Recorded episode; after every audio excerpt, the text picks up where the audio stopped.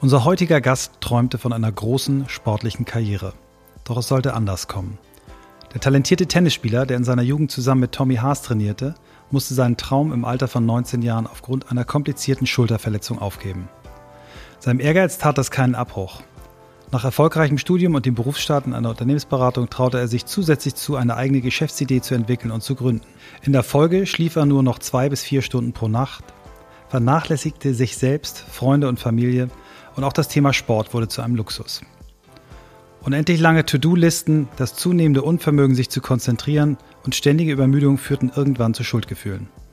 Auf einem Spaziergang mit seinem Hund Kali, der ihn vorbei an einer Bahnstrecke führte, spielte er im Kopf das Szenario durch seinem Leben ein Ende zu bereiten. Er entschied sich dagegen, realisierte aber, dass er dringend etwas ändern musste. Im selben Moment habe ich beschlossen, alles zu tun, um meine Energie zurückzugewinnen. Seit über viereinhalb Jahren beschäftigen wir uns mit der Frage, wie Arbeit den Menschen stärkt, statt ihn zu schwächen. Wie kann ein Thema, das einen so wesentlichen Anteil in unserem Alltag einnimmt, wieder mehr Sinn in unserem Leben stiften? Wie schaffen wir es, dass die Menschen mit den immer weiter steigenden Anforderungen der Arbeitswelt zurechtkommen und welche Rolle spielt der Schlaf dabei? Nicht zuletzt auch für mich selbst, das ist definitiv ein Thema heute.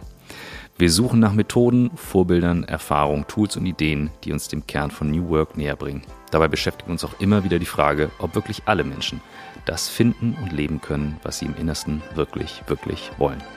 Ihr seid bei On the Way to New Work. Heute mit Chris Sorel, auf den ich mich sehr freue. Ganz persönlich, ganz egoistisch. Schön, dass du da bist.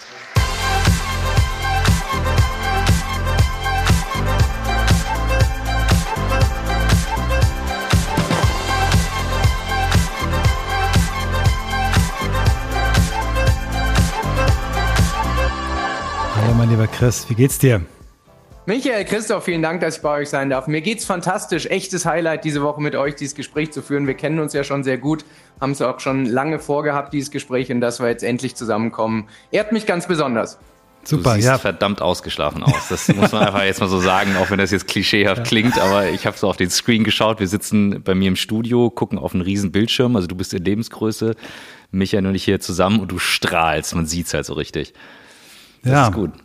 Wir, wir, wir haben uns genauso auf diese Folge gefreut, das weißt du. Ähm, ich erinnere mich noch sehr genau bei Bits and Pretzels, als wir uns an deinem Captains Tisch kennengelernt haben. Vielleicht kommen wir irgendwann nochmal im Verlauf des Gesprächs auf die Geschichte. Christoph hat im Vorgespräch äh, darum gebeten, dass wir aus der Tatsache, dass wir beide uns schon ein bisschen länger kennen, äh, jetzt auch beruflich ein bisschen Verbindung haben, dass wir äh, das nicht zu sehr ausspielen und dass er immer, immer auch noch eine Chance kriegt, dass er sich sonst auch mit äh, Faust reinklagen wird. Das finde ich sehr gut. Und, ähm, dafür sorgen wir, Michael. Dafür sorgen wir gemeinsam. Ähm, und äh, ja, wir uns drei verbindet auf jeden Fall äh, mehrere Dinge. Wir sind alle Unternehmer und wir sch schlafen alle gerne ähm, und wir beschäftigen uns viel mit Schlaf. Ähm, du kannst das äh, schon deutlich besser als wir ähm, und aber wir haben da auch eben mega Interesse, haben wirklich auch in unserem Buch, was wir gerade schreiben, da einen ganz, ganz großen Teil, ähm, wo du auch schon zitiert bist, ähm, äh, der, der einfach wirklich äh, wichtig ist und deswegen haben wir gesagt, wir müssen mindestens mal eine Folge mit dir machen später auch auf dein Buch, die Tiefschlafformel, zu kommen, Spiegel Bestseller und jetzt äh, sicherlich so äh, vom Weihnachtsgeschäft auch nochmal ähm, eine gute Chance, sich was richtig Gutes selber zu gönnen oder den Liebsten, äh, die Schlafprobleme haben. Ich hoffe, das kommt dann dazu, dass du nochmal wieder unter die Top 20 kommst. So, aber jetzt Schluss mit der Anfangspromotion. Kein, es gibt hier kein Werbegeld, es ist wirklich die Begeisterung für Chris und seine Arbeit. Ähm, aber wir fangen an, wie wir immer anfangen. Christoph, wie war nochmal unsere Frage? Wie bist du der Mensch geworden, der du heute bist? Das ist eine spannende Frage. Ähm, und natürlich setzt es immer äh, Stück für Stück aufeinander auf. Michael, du hast schon ein paar Eckpunkte äh, letztendlich definiert. Äh, was mich immer getrieben hat, ist ein gewisser Leistungsanspruch. Früher im Sport, dann während des Studiums, dann habe ich in der Unternehmensberatung, so im Geschäftsbereich, eine Heimat erstmal gefunden, wo ambitionierte Menschen unterwegs waren, die vielleicht ein bisschen mehr machen wollten als, ähm, als ähm, der Durchschnitt. So, und irgendwann äh, bin ich zu einem meiner Klienten gegangen ähm, und habe da im, in einer mittelständischen, auch sehr ambitionierten Firma eng mit dem Gründer gearbeitet. Und der hat mich das erste Mal so auf das Thema Unternehmertum gebracht und mich inspiriert, ähm, den nächsten Schritt für mich in der, in der Karriere zu gehen. Und an diesem Punkt habe ich ja den wahrscheinlich größten Fehler gemacht und das beantwortet auch die Frage, die du jetzt gestellt hast. Der, der wahrscheinlich definierendste Moment war, dass ich eine Entscheidung getroffen habe, den die Zeitverschwendung in meinem, die, die größte unproduktive Zeit in meinem Leben, das war zu der Zeit, ich war jung und dumm, muss man aus heutiger Sicht ganz klar sagen, aber das war der Schlaf, habe ich gesagt, den, den äh, kürze ich aktiv, willentlich auf zwei Stunden ähm, um dann quasi tagsüber meinen Managerjob zu machen, 12, 13 Stunden, morgens bis 4 Uhr äh, dann an meinem Startup zu schrauben und von vier bis sechs mich kurz hinzulegen, zu schlafen und dann wieder Repeat von vorne zu machen. Ich kam aus einer, aus einer, wie gesagt, aus dem Leistungssport, auch aus der Unternehmensberatung schon lange her. Da hat sich Gott sei Dank viel getan. Würde ich auch gerne später noch mit euch darüber sprechen. Ähm, aber zu meiner Zeit galt es so, dass Schlaf für, Weicheier ist, ähm, dass Schlaf Zeitverschwendung ist. Wenn man mehr als zwei, drei Stunden braucht, gehört man nicht in diese Branche. Wenn man in den ersten 18 Monaten äh, Urlaub einreicht, äh, dann ist man nicht gemacht für diesen Job. Also das war die Kultur, die mich als junger Mensch geprägt hat und, und meine Arbeitsethik äh, und meine Arbeitsmoral definiert hat. Und das hat mich ein bisschen aus der Kurve ge äh, gerissen, um ehrlich zu sein, weil ich habe gesagt, okay, ich bin kompetitiv, wenn das die Spielregeln sind, dann will ich auch da gut werden. Habe mich also eine ganze Zeit lang darüber definiert, wie hart ich zu mir selbst sein kann, wie wenig Schlaf ich brauche, wie wenig Pausen ich brauche, um wirklich so produktiv wie möglich zu sein. So, und am Ende, heute verstehe ich das natürlich aus wissenschaftlicher Sicht alles sehr gut, aber wenn du nur zwei Stunden pro Nacht in dieser erholsamsten Phase deines Lebens im Schlaf verbringst, dann passieren sehr, sehr unschöne Dinge in deinem Gehirn, mit deinen Hormonen, mit deinem Körper.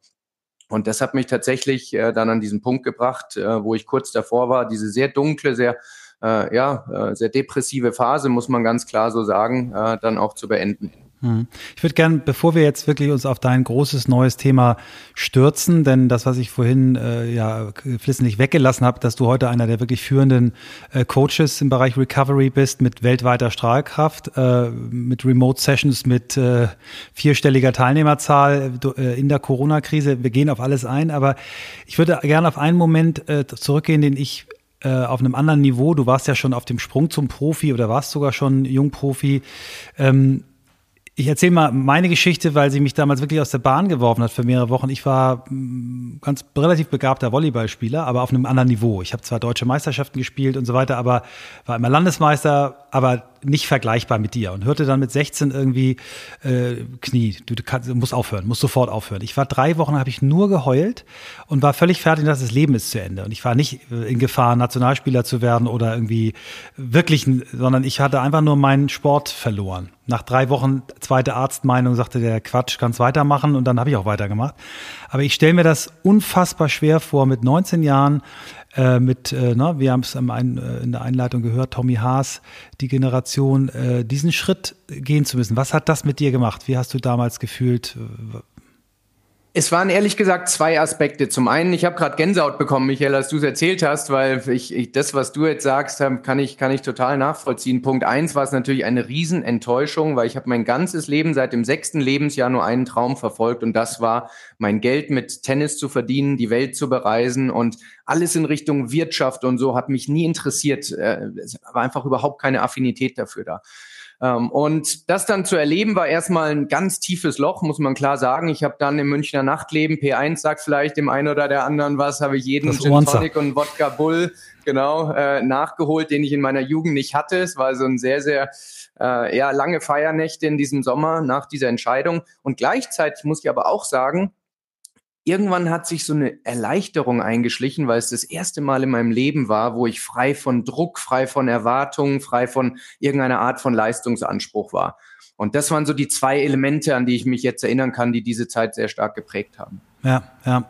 Ich möchte gerne nochmal zur Einleitung, dann äh, kriegt Christoph auch gleich die, die erste Frage. Ähm, um für die Hörerinnen, die das noch nicht so einordnen können, mal die Welt äh, der Unternehmensberatung nochmal klar zu machen. Ich habe das selber ja auch als Berufseinstieg gewählt. Ähm, ich habe, ich sage nicht den Namen der Firma, ähm, eine Unternehmensberatung kennengelernt, äh, habe da mal als, als Sprecher bin ich da aufgetreten, wo mir dann äh, einer der Partner sagte, damals nur männliche Partner, alle Partner mindestens einmal geschieden, alle. Ähm, das war ein Fakt, der mich sehr geschockt hat. Dann habe ich von einer anderen Unternehmensberatung, auch da nenne ich den Namen nicht, gehört, dass die eine Präsentation ihren jungen Beratern geben, nicht so offiziell, eher so unter, unter der Hand, wie man seinen Schlaf äh, auf zwei Stunden runterkriegt und dass das eben eigentlich sehr anstrebenswert ist. So, also das ist sicherlich nicht äh, mehr State of the Art. Ich glaube, dass, dass diese Branche sich auch da weiterentwickelt hat, aber nur um nochmal für die, die da nicht drin waren in dieser Mühle und da gab es eben schon alleine äh, in den Beratungsprojekten ja Wochen, wo man bis zu 100 Stunden gearbeitet hat. Zumindest ging mir das so und ich bin mir sicher, das war bei dir auch so. Nur um nochmal einzuordnen, was du da für ein Leben hattest. Und vielleicht setzen Absolut. wir da mal, da mal genau, wieder an Genau, ja, lass Tiefpunkt, mich da kurz genau. ergänzen, Michael, weil auch das ist mir wichtig. Das ist natürlich lange her. Bei mir ist es 15 Jahre her, bei dir vielleicht 15,5. So, und im, in der Zwischenzeit hat sich wirklich sehr viel getan an der Ecke. Ich darf ja. alle großen Beratungen zu meinen Klienten zählen und der Kulturwandel, der Wandel, wie man die Arbeit gestaltet, der ist sehr dynamisch. Genau. Äh, zum einen, weil jetzt eine neue Manager- und neue Partnergeneration da aufwächst, die eher tickt wie wir. Zum anderen aber auch, weil der Recruiting-Markt es einfach fordert. Die Menschen sind nicht mehr bereit, All-Nighter, wie es so schick heißt, zu machen und, und die Red-Eye-Flights äh, zu nehmen und, und diese ganzen äh, äh, unschönen äh, Bezeichnungen. Von daher hat sich sehr viel geändert. Wie gesagt, ist noch ein weiter Weg zu gehen, aber wir sind schon auf einem guten Weg. Sehr schön. Christoph. Shout out to you. Ja, ihr seid so richtig drin, deswegen hatte ich vorher schon gesagt, so ich gebe das mal vor, vorweg. Ich habe das geahnt. Ähm, lass uns mal einmal den Schritt zurücknehmen für Leute, die sagen, Schlaf, ich habe gehört, es ist wichtig. Ähm, mir war das grundsätzlich immer klar, dass es wichtig ist, aber ich habe heute Nacht wach gelegen um halb fünf, bin dann aufgestanden kurz, habe gesagt, shit, meditierst du jetzt? Und sagte ich, nein, ich, ich, ich brauche noch eine Runde Schlaf und habe mich wieder hingelegt und ich glaube, ich bin nicht der einzige Mensch auf der Welt. Bei mir gehen dann neben den Traumphasen, das ist ja die REM-Schlafphase, wo die Träume dann, glaube ich, kommen, genau. auch diese Gedankenkreisel dann los. Und die ja. werde ich am besten durch Meditation los. Und heute Morgen war es so, dass ich gesagt habe, ach Christoph, Alter, ohne Scheiß, tritt dir mal in den Arsch. Du hast dir immer schon Sorgen gemacht, schon im Studium hast du nachts wach gelegen und immer irgendwie morgen. Und irgendwie hat's immer geklappt. Jetzt legst du dich wieder hin. Außerdem hast du heute Chris im Podcast, der ist Schlafcoach der löst jetzt deine Themen und erklärt dir, warum es auch noch so wichtig ist. So. Lass uns mal bei dem Thema anfangen, überhaupt Schlaf, Basics, wirklich so auch aus deiner Sicht, aus deiner Perspektive, ähm, weil ich glaube, das ist wichtig, es wissen viele Menschen und viele haben so dieses Ding, wie ich auch am Anfang, ja, weiß ich, aber ich bin junger Vater, ich habe keine Zeit, ich krieg's nicht anders hin, die Kinder sind wach. Schlafen kann ich, wenn ich alt bin, ist auch schon. Naja, also, also würde ich nie sagen, aber mhm. ich krieg, also gefühlt bin ich eher so der Typ so, boah, ich schaff's nicht, ich krieg's, ich, ich schlafe nicht durch und what's the problem? Ja. Lass uns mal wirklich dieses Thema Schlaf beleuchten aus deiner Perspektive so umfassend, wie du willst, ähm, weil ich glaube, das interessiert einige brennt, die jetzt zuhören. Sehr, sehr gerne. Und wir könnten tagelang drüber sprechen, äh, machen wir auch an anderen Stellen immer wieder. Aber lass mich mal so ein paar Eckpfeiler äh, ein, äh, einziehen. Und zwar der, der erste Punkt ist, dass wir Menschen ja immer sehr, sehr äh, das Dringliche priorisieren und nicht das Wichtige. Mhm. Das zieht sich durch alles erstmal durch. Und du hast jetzt ein paar Beispiele gebracht, warum Schlafen ausreichend gut und äh, lange Schlafen nicht immer möglich ist. Und das sind erstmal die dringlichen Dinge. Jetzt ist der Punkt, wenn man ein Leben führt, wo man Dinge tut, die man gerne macht, also Leidenschaft für ein Thema hat, wenn man Druck hat, wenn man Stress hat, wenn man Dinge wie äh, Koffein auch zur Verfügung hat oder, oder, oder, wir werden über viele Dinge noch sprechen, dann ist es ja tatsächlich möglich, mit drei, vier, fünf Stunden Schlaf auszukommen. Man fühlt sich vielleicht nicht hervorragend, aber es geht. Man kann sich durchkämpfen, auch langfristig.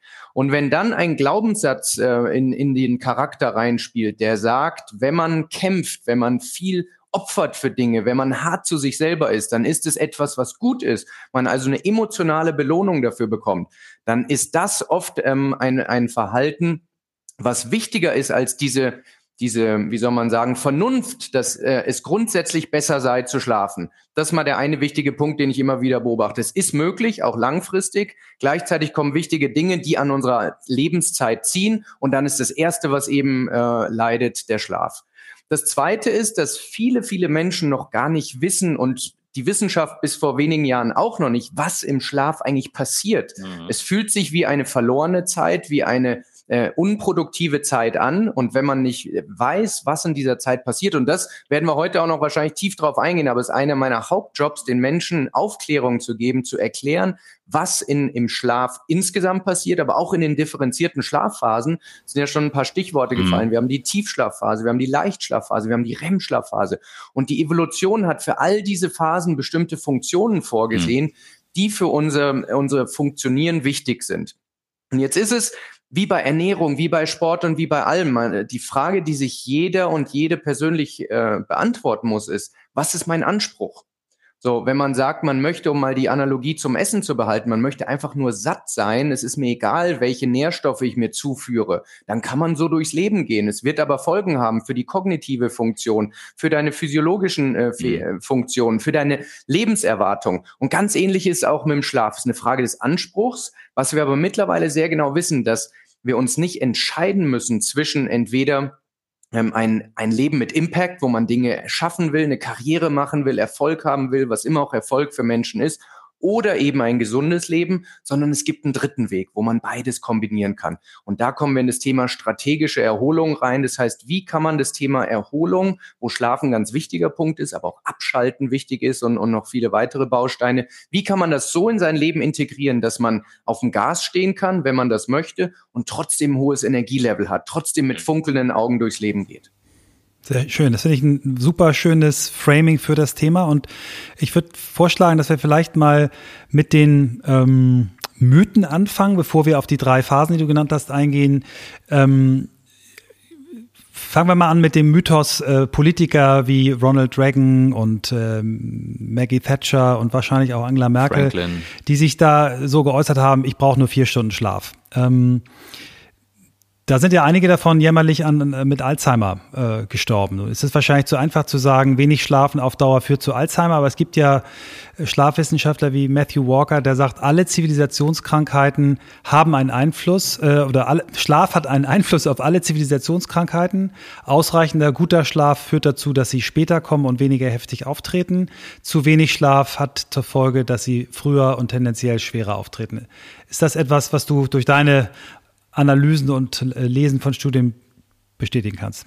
Absolut. Man hat natürlich immer so ein bisschen das Problem, es gibt ja das schöne Sprichwort, wenn man ein Hammer ist, sieht man überall nur Nägel. Mhm. Und das wird natürlich einem Schlafforscher immer so ein bisschen auch äh, vorgeworfen, dass er alles auf den Schlaf zurückführen möchte. Aber die Studienlage ist tatsächlich sehr, sehr eindeutig mittlerweile und es macht auch sehr viel Sinn. Die Evolution ist sehr effizient in allen Bereichen, wie wir wissen. Also der Grund, dass ein Viertel bis ein Drittel unserer Lebenszeit für dieses Thema Schlaf allokiert ist, hat Bedeutung. Und wie mhm. gesagt, wir verstehen immer mehr, was da, ähm, welche Prozesse passieren. Und man kann eindeutig diese Prozesse, du hast ein paar Stichworte genannt, auf neurodegenerative Krankheiten wie Demenz, wie Alzheimer, gibt es mittlerweile sehr klare Zusammenhänge, dass Schlafmangel und vor allem Tiefschlafmangel diese Dinge begünstigt. Vielleicht zwei, drei Fakten dazu. Äh, wenn wir nicht genug Zeit im Tiefschlaf verbringen, dann kann unser Gehirn zum Beispiel nicht entgiften. In dem Moment, wo wir jetzt sprechen und äh, die ZuhörerInnen auch äh, äh, dabei sind, entstehen toxische Proteine in unserem Gehirn,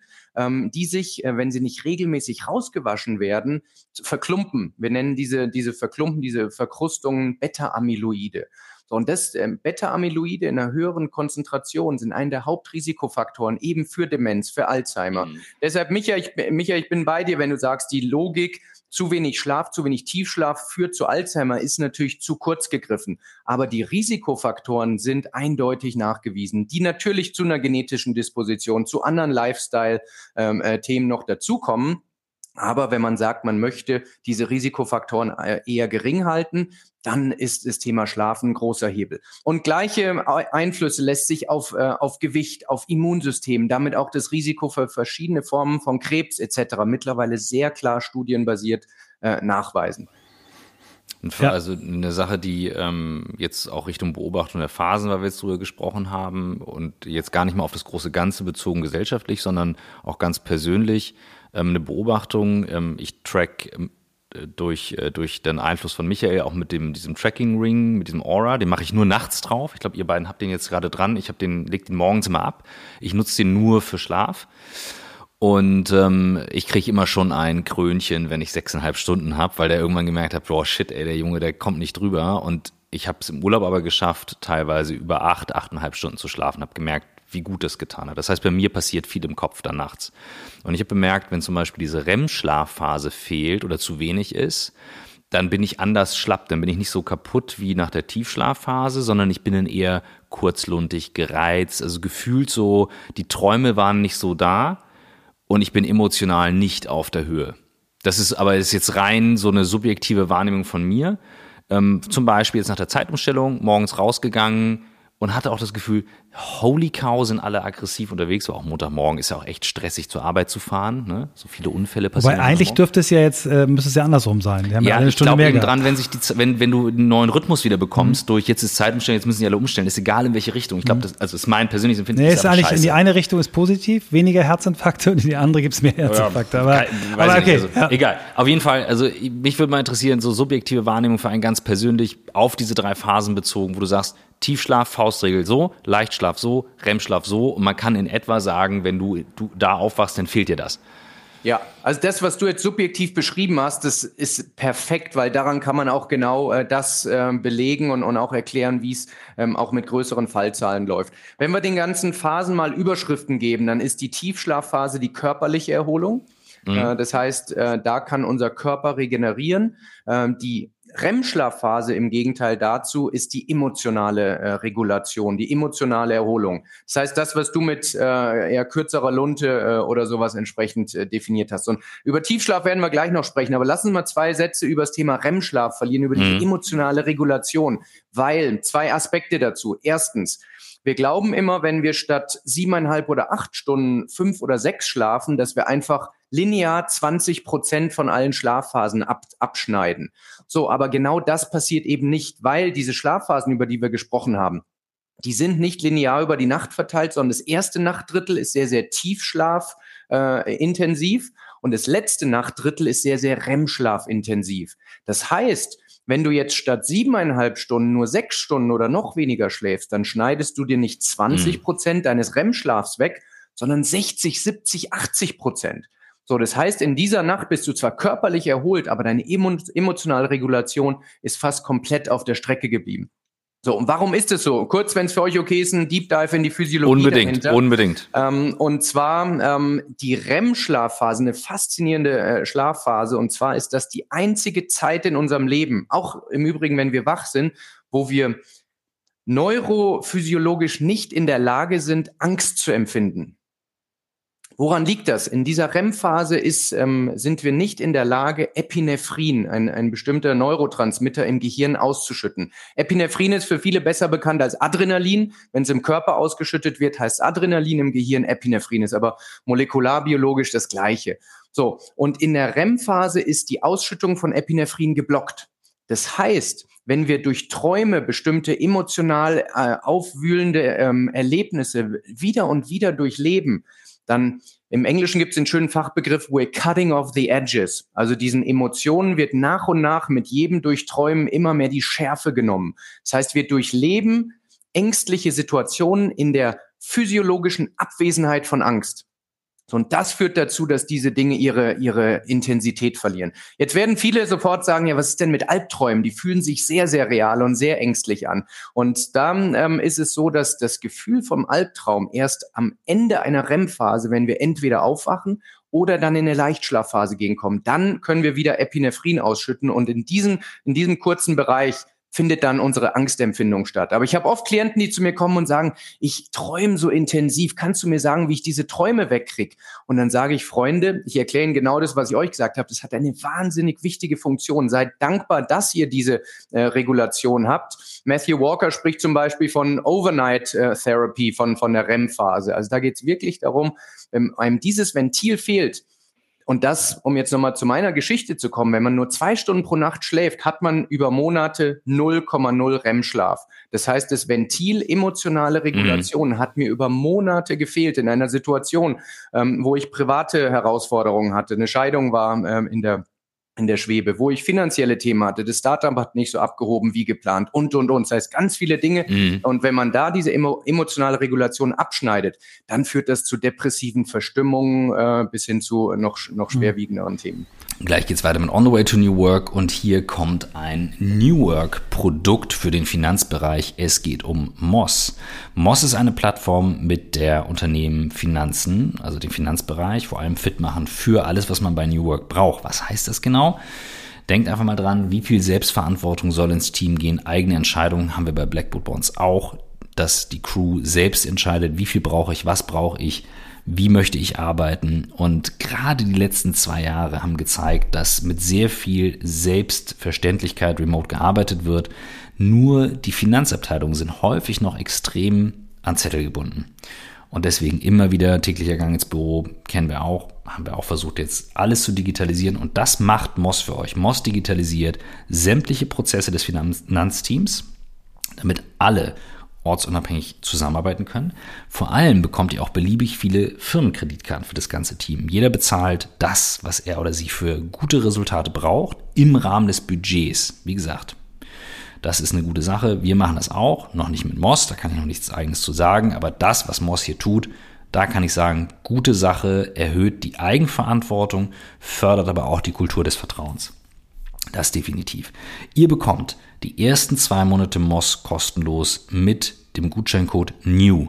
Und ihr geht einfach auf getmoss.com slash new.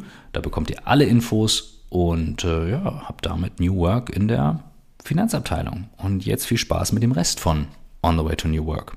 Und das Thema Lernen und Kreativität ist auch so, dass wir in der REM-Schlafphase Dinge, die wir gelernt haben, besser verarbeiten, verankern. Ne? Da Genau, also, also, Lernen plus Kreativität plus ein dritter Punkt für Menschen, mhm. die Sport machen oder sogar Leistungssportler, das ganze motorische Lernen, mhm. koordinative Fähigkeiten, die werden stark in der REM-Phase verankert. Aber äh, neueste Studien zeigen auch, dass die Verquickung von Tief- und REM-Schlafphase viel stärker ist, als wir bisher geglaubt haben. Das heißt, man kann die Dinge nicht so singulär betrachten, sondern am besten ist es, wenn man eben den, den richtigen Mix bekommt. Und also das, das finde ich jetzt echt wirklich spannend, weil das ist genau das so gefühlt, ne? Ich träume super intensiv und beurteile die Träume schon lange nicht mehr und erkläre das auch den Kindern, wenn die sagen so, oh, ich habe so krass geträumt und irgendwie Kinder gehen da auch sehr urteilsfrei ran, nehme ich wahr. Ähm, und sagt, das ist super. Nur, was ist jetzt, wenn du dann in so einer Phase aufwachst? Also jetzt mal so ein Beispiel. Wir können ja gleich mal sagen, was passiert, wenn du im Tiefschlaf aufwachst. Jetzt wachst du in der REM-Phase auf und ich bin dann wach und dann kommt so der Klassiker Gedankenkarussell. Warum ploppt das dann plötzlich so hoch? Dass man dann auf einmal so nachts sind alle Katzen grau, also diese übertriebene Angst auf einmal von ganz vielen Themen, obwohl man ja in dieser Phase da am Verarbeiten ist, dann hochkommt. Und mhm. wie, wie kann man dann wieder zurückgehen in den Schlaf? Ja, sehr, sehr wichtiger Punkt, weil es eine der Haupt-Pain-Points ist, äh, das Thema nicht durchschlafen können ja. und dann eben wieder, äh, wieder zurück in den Schlaf finden. Die, zu deiner ersten Frage, Christoph, warum ist das dann so präsent? Wenn Träume sehr real sind, dann ist es ja fast wie selbst durchlebt. Man ist vielleicht mhm. sogar ein bisschen schwitzig. Man kann ja bei den Aura-Ringen sehen, dass die Herzrate ähm, mhm. angehoben ist, dass die Herzratenvariabilität runtergefahren ist. Das heißt, man durchlebt Stress äh, in diesem Moment. Ähm, aber es ist eben ein wichtiger Stress. Das Ventil ist sehr, sehr effektiv. Das heißt, es ist gar nicht schlimm, wenn man dann aufwacht, wenn man kurz auch sich resettet und sagt, okay, das war Traum, ich bin jetzt hier in der Realität, es ist alles gut. Also dieses äh, Bewusstmachen äh, und der Einordnung ist ein ganz wichtiger Punkt. Und dann gibt's verschiedene Themen, wie man wieder zurück in den Schlaf findet. Und ähm, wenn ihr mögt, gehen wir da ein bisschen tiefer rein, ja, weil das gerne. ist ja, wie gesagt, für viele dann auch ein, ein echtes Thema. Bevor wir in die, in die Vermeidung gehen, möchte ich kurz nochmal erklären, für alle, die so oft zwischen drei, vier Uhr aufwachen, was ja so eine typische Zeit ist. Mhm. Das ist nicht unnormal. Das ist erstmal das Allerwichtigste, weil Menschen verurteilen sich sehr stark und, und sagen, oh, wieso passiert mir das? Ich möchte durchschlafen. Lass uns mal äh, ähm, zu, äh, ins Gemüt führen, woher der Begriff Mitternacht kommt. Mitternacht heißt, dass 12 Uhr die Mitte der Nacht ist. Das heißt, bevor Elektrizität äh, etc. entstanden ist, sind wir typischerweise zwischen acht und neun ins Bett gegangen und zwischen drei und vier Uhr aufgestanden. Das heißt, dieser Aufwach- und damit Aufstehzeitpunkt drei, vier Uhr ist sehr tief in unserer Physiologie, in unserer DNA verankert. Wir haben uns jetzt sozial angewöhnt, den ins Bett geht Zeitpunkt äh, herauszuzögern, weil zwischen acht und elf Uhr abends einfach die meisten sozialen Dinge passieren, ganz klar. Und trotzdem ist bei, bei vielen Menschen das einfach noch sehr, sehr präsent, dass um vier Uhr eigentlich ein Aufstehzeitpunkt mhm. wäre. Das heißt jetzt nicht, dass man dann aufbleiben muss, aber einfach schon mal von der Einordnung. Es ist nichts Unnormales, sondern etwas sehr, sehr Natürliches, was in uns äh, drinsteckt. So, Punkt eins. Punkt zwei, wie gehen wir damit um? Als Grundregel, und es gilt nicht nur für ähm, nachts aufwachen, sondern auch fürs Einschlafen, wenn wir länger als 15 bis 20 Minuten wach liegen, dann stehen wir auf. Das heißt nicht, dass wir für den Rest äh, also ganz aufbleiben, aber wir wollen unser Gehirn nicht darauf konditionieren, dass im Bett liegen mit Wachliegen zu tun hat, sondern das im Bett liegen mit Einschlafen zu tun hat. Deshalb, wenn man wirklich einen intensiven Traum hatte, hohen Puls, wäre die beste Empfehlung, wirklich kurz aufzustehen, äh, vielleicht sogar eine Runde um den Block zu gehen, wenn das, äh, wenn das möglich ist. Da ganz wichtig, kein Licht in die Augen, den Puls nicht zu hoch steigen lassen. Kommen wir gleich noch zu, wie wir mit unserer zirkadianen Uhr kommunizieren. Licht ist da ein ganz, ganz wichtiger Faktor und dann ähm, gucken, dass man sich wieder runterfährt. Äh, da gibt's Atemübungen, äh, die, wie man schnell seinen Puls wieder runterfahren kann, äh, zum Beispiel. So, und dann ist es wichtig, dass wir unsere Sinne wieder äh, fokussiert kriegen. Und da gibt's eine Übung, ihr werdet jetzt lachen, aber nur bis ihr es äh, das erste Mal probiert habt. Und zwar Schäfchen zählen für Fortgeschrittene zum Beispiel. Das heißt, man legt sich wieder entspannt hin. Man fängt an, bei der Zahl 5000 zu zählen und das rückwärts in 17er Schritten. So, das ist, wenn man jetzt nicht ein mathematisches Genie ist, äh, fordert die Kognition so stark, dass man nicht mehr an To-Do-Listen, an den nächsten Tag oder sowas denken kann. Und trotzdem ist es etwas, äh, was einen nicht vom Einschlafen äh, abhält. Das ist ein sehr potentes Tool, um, um wieder in den Schlaf zu kommen. Und wenn es mal nicht funktioniert, dann ist es auch nicht tragisch, wenn der Tag einfach früher beginnt. Also wir müssen diese, diesen Perfektionsanspruch an die einzelne Nacht verlieren, sondern wichtig ist, dass es mittel- bis langfristig gut funktioniert. Und wenn man mal einmal die Woche oder so mal eine kürzere, eine schlechtere Nacht hat, dann geht davon die Welt überhaupt nicht unter. Ja. Was machen Eltern? das ist einfach so. Punkt eins die Zeit, wenn die Kinder klein sind, ist natürlich eine, die, wir nennen es jetzt mal technisch, sind Kinder ein, ein Schlaf-Roadblock, ganz klar. Es ist das Wunderschönste der Welt und äh, hat viele Vorteile, aber rein aus Schlafperspektive, ich hoffe, es nimmt mir niemand übel, ist es ein Roadblock. So, mit diesem Roadblock kann man umgehen. In der ersten Zeit ist es auch von der Natur vorgesehen, dass Eltern einfach mit weniger Schlaf auskommen. Ich glaube, das ist okay. Zwei Dinge würde ich hier äh, empfehlen. Punkt eins, wenn man den Luxus hat, Kinder in der Partnerschaft großzuziehen, dann würde ich eine ganz klare Aufgabenteilung definieren. Viele Paare handhaben es so, dass äh, beide immer alles machen äh, müssen aus, aus Solidarität, aus Unterstützung. Der eine steht auf, der andere hilft vielleicht noch irgendwie. Und da würde ich eine klare Aufgabenteilung machen. Partner eins äh, Montag, Dienstag, Mittwoch zum Beispiel oder alternierend, abwechselnd, wie auch immer.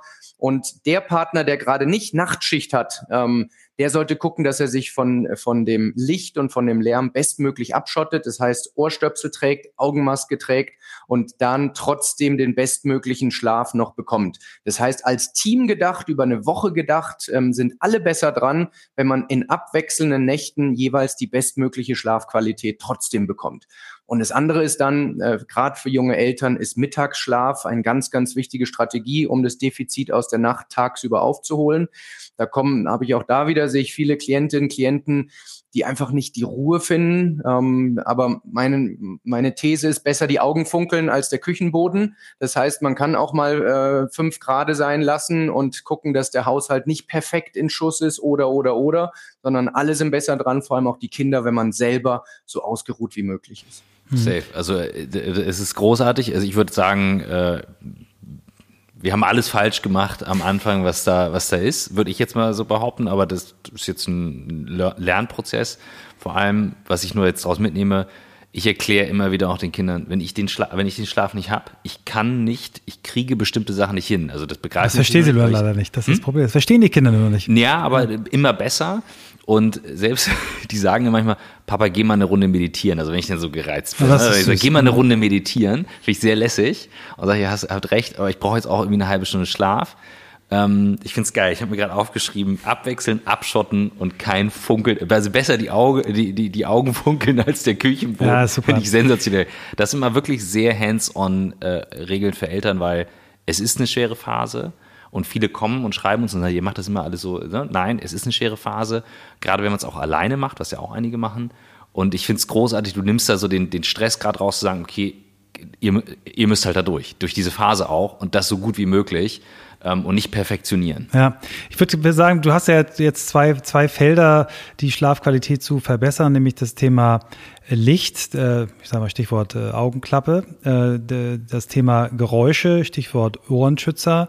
Vielleicht nehmen wir die, die Themen Licht, äh, Geräusche und dann nehmen wir noch das Thema Temperatur dazu, diese drei äh, Regulierungsdinge, die man ja ganz schnell auch selber in den Griff kriegen kann. Vielleicht kannst du die drei nochmal auf die Gründe, warum sie den Schlaf beeinflussen. Nennen. Sehr, sehr gerne. Und zwar, lass uns vorher mal einen ganz wichtigen Punkt klarstellen. Die meisten Menschen, die ich erlebe, bewerten ihren Schlaf anhand der falschen Kriterien.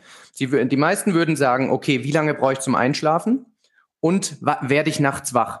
Und wenn diese beiden Themen okay sind, dann würden die meisten Menschen behaupten, okay, der, mein Schlaf ist, äh, ist gut.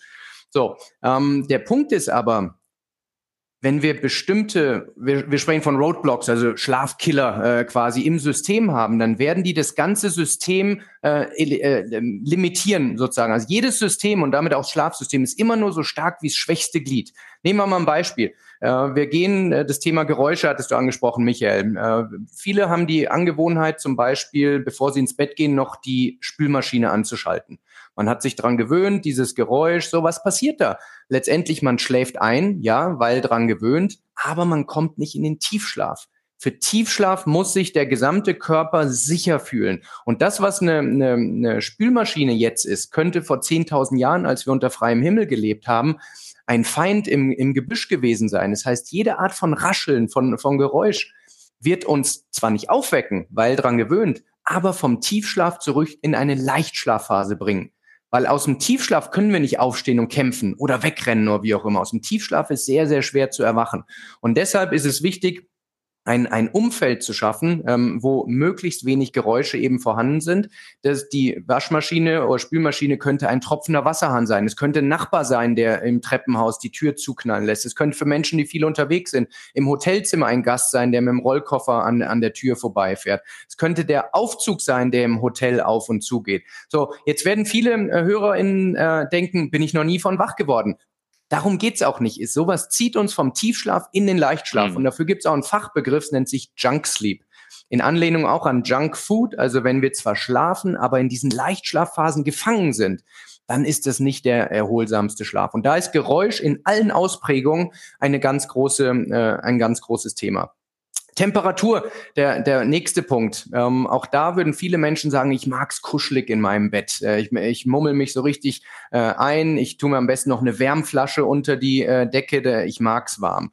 So, was macht das mit unserem Körper? Unsere Körperkerntemperatur, die muss, um in den Tiefschlaf zu kommen, um ein bis 1,5 Grad abfallen. Wir alle haben schon mal erlebt, wenn wir in, in, einer warmen, lauen Sommernacht zum Beispiel die ganze Nacht nicht so richtig gut schlafen. Wir drehen und wälzen uns und kommen nicht so richtig äh, in den Schlaf. Das ist genau der Grund. Das, die, die, die Lufttemperatur ist so warm, dass wir nicht abfallen können in einer, in einer Kerntemperatur.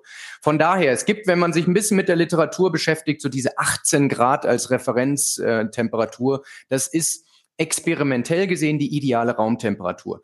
Jetzt haben aber die wenigsten Menschen wirklich die Möglichkeit, das so fein zu justieren. Deshalb wäre mein Hinweis oder meine Empfehlung hier, das gesamte Schlafsystem aus Raumtemperatur, aus Dicke der Bettdecke, aus der Kleidung, die man anhat, eher kühl zu halten. Und wenn man jetzt zum Beispiel mit, unter kalten Füßen leidet oder kalte Hände oder so, dann ist es besser, Socken zu tragen als das ganze System inklusive des Körperkerns die ganze Nacht eben äh, zu lange ähm, äh, warm zu halten.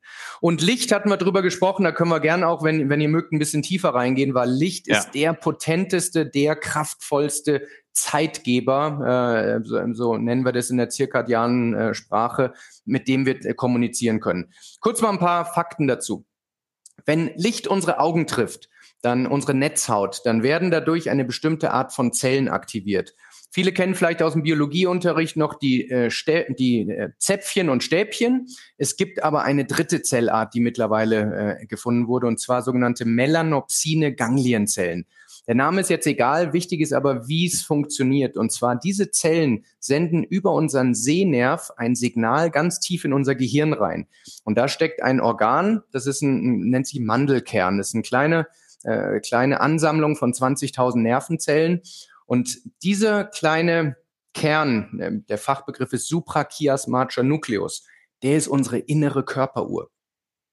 Der Dirigent unseres Körpers, der entscheidet, wann jede Zelle, jede Zelle unseres Körpers eher wach auf Wachmodus schaltet oder auf Schlafmodus.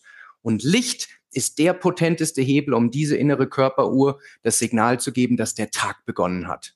Und genauso Entzug von Licht gibt das Signal, die Sonne ähm, ist untergegangen, eher auf Schlaf. Ähm, und daher kann man mit Licht sehr, sehr viel steuern in, in beide Richtungen. Und wenn du, vorhin hatte ich gesagt, wenn man nachts aufwacht, viele aus Langweile oder so gehen auf Toilette, nehmen ihr Handy mit und holen sich gleich mal eine schöne Blaulichtdusche äh, in, in ihre innere Körperuhr. Das heißt, obwohl du Lust hast, wieder ins Bett zu gehen und wieder zu schlafen, mhm. gibst du deinem Körper komplett verwirrende Signale.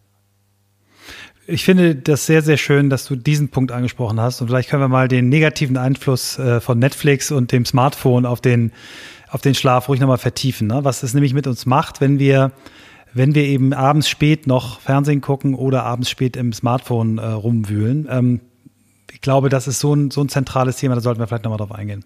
Gerne. Und auch hier lass uns mit ein paar Mythen aufräumen. Das Blaulicht ist in aller Munde, in, in der Presse. Ähm, aber wichtig ist, es geht nicht nur um das Blaulicht, sondern es geht insgesamt um die Helligkeit von Licht. Also diese melanopsinen Ganglienzellen, die sind auf Blaulicht ähm, am, am sensitivsten, ja, aber auch helles rotes, helles, gelbes Licht aktiviert die trotzdem. Und deshalb ist die wichtigste Empfehlung, dass wir so zwei bis drei Stunden, bevor wir ins Bett gehen, einfach nicht mehr zu viel helles Licht direkt in die Augen kriegen. Das heißt nicht, dass wir mit einer Kerze durch die Wohnung äh, gehen müssen. Wir können noch lesen, wenn die Leselampe zum Beispiel eher ähm, auf das Buch zeigt und eben nicht in die Augen. Es ist ganz wichtig, dass wir eben direkten Netzhautkontakt mit hellem Licht vermeiden.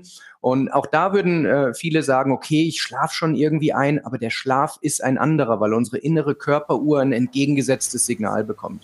Mhm. Also das heißt, ich bin kein Freak, wenn ich abends durch die Wohnung renne und meine mühsamst angebrachten steuerbaren LED-Lichter auf warmes, dunkles Licht dimme, weil ich das Gefühl habe, es ist besser. Also Nein, ich werde mal schräg angeguckt von allen, aber ich finde es irgendwie ganz angenehm. Also da sagst du, das macht Sinn runterdimmen, runterfahren. Das macht hochgradig Sinn und wer, wer ein bisschen handwerklich begabt ist oder, oder auch nicht, am meisten Sinn macht es, wenn wir das eher in Bodennähe anbringen, diese Lichter, weil mhm. diese melanopsiden Ganglienzellen, die sind vor allem auf Overhead Light, also Lichter, okay. die über unseren Augen hängen, weil das simuliert die Sonne. Wenn du an die Evolution denkst, ähm, dann, dann ist die hochstehende Sonne das Tagsignal. Und von daher sind dunklere Lichter eher unter Hüftebene. Ähm, Sonnenuntergang, Sonnenuntergang, ne? das ist wie ein Sonnenuntergang, ja.